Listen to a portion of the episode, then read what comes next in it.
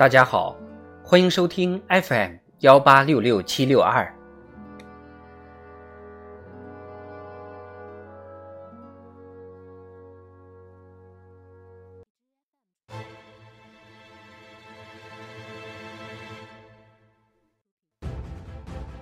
庆祝中国共产党建党一百周年特别节目《中国共产党一百年大事记》。二零一八年夏。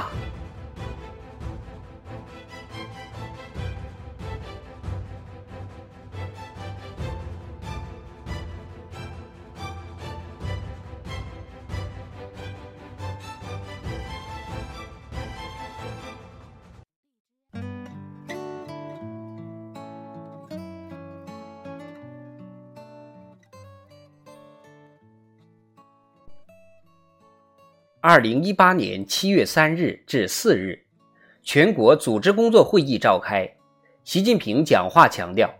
新时代党的组织路线是全面贯彻新时代中国特色社会主义思想，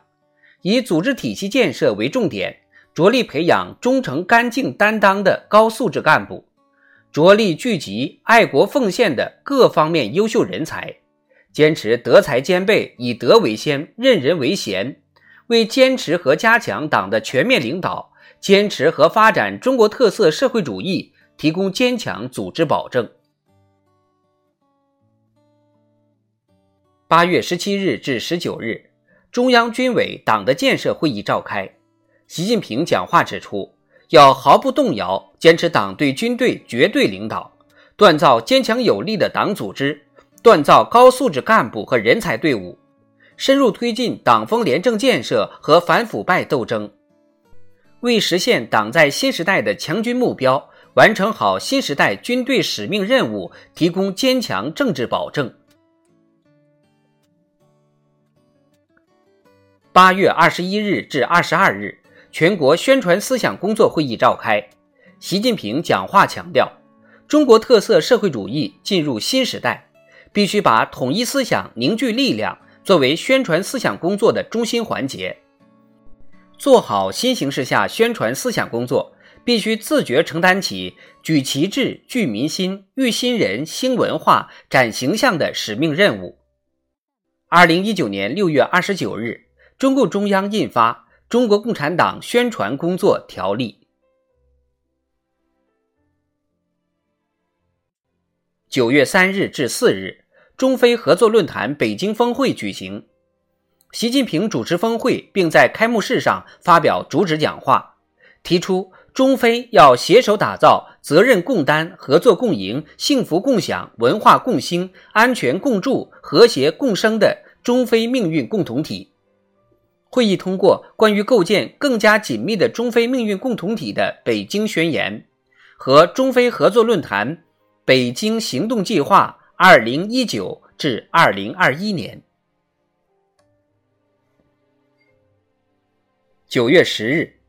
全国教育大会召开。习近平讲话指出，教育是国之大计、党之大计，要坚持改革创新，以凝聚人心、完善人格、开发人力、培育人才、造福人民为工作目标。培养德智体美劳全面发展的社会主义建设者和接班人，加快推进教育现代化，建设教育强国，办好人民满意的教育。十二月八日，中共中央、国务院印发《中国教育现代化二零三五》。“十三五”时期，我国学前三年毛入园率达到百分之八十五点二，九年义务教育巩固率百分之九十五点二。高中阶段教学毛入学率达百分之九十一点二，高等教育毛入学率提升到百分之五十四点四。九月二十七日，国务院发出关于在全国推开证照分离改革的通知。二零二一年五月，发出关于深化证照分离改革，进一步激发市场主体发展活力的通知。部署在全国范围内实施涉企经营许可事项全覆盖清单管理。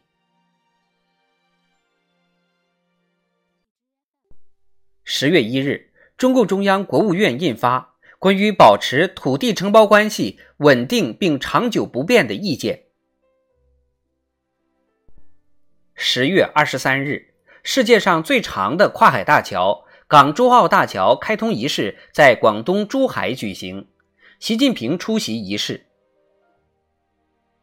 十月二十八日，中共中央印发《中国共产党支部工作条例》试行。十一月一日，习近平在主持召开民营企业座谈会时讲话指出：“我们强调，把公有制经济巩固好、发展好，同鼓励、支持、引导非公有制经济发展不是对立的，而是有机统一的。各级党委和政府要把构建亲清新型政商关系的要求落到实处，把支持民营企业发展作为一项重要任务。”在我国经济发展进程中，要不断为民营企业营造更好发展环境。十一月五日至十日，首届中国国际进口博览会在上海举行。习近平出席开幕式并发表主旨演讲时指出，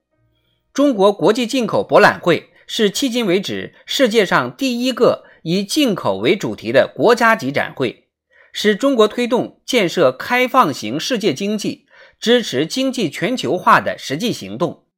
宣布增设中国上海自由贸易试验区的新片区，在上海证券交易所设立科创板并试点注册制，支持长江三角洲区域一体化发展，并上升为国家战略。二零一九年十一月，二零二零年十一月。第二届、第三届中国国际进口博览会先后举行。十二月十八日，庆祝改革开放四十周年大会召开。习近平讲话指出，改革开放是党和人民大踏步赶上时代的重要法宝，是坚持和发展中国特色社会主义的必由之路，是决定当代中国命运的关键一招。也是决定实现两个一百年奋斗目标、实现中华民族伟大复兴的关键一招。大会向一百名获“改革先锋”称号的同志和十名获“中国改革有益奖章”的国际友人颁授奖章。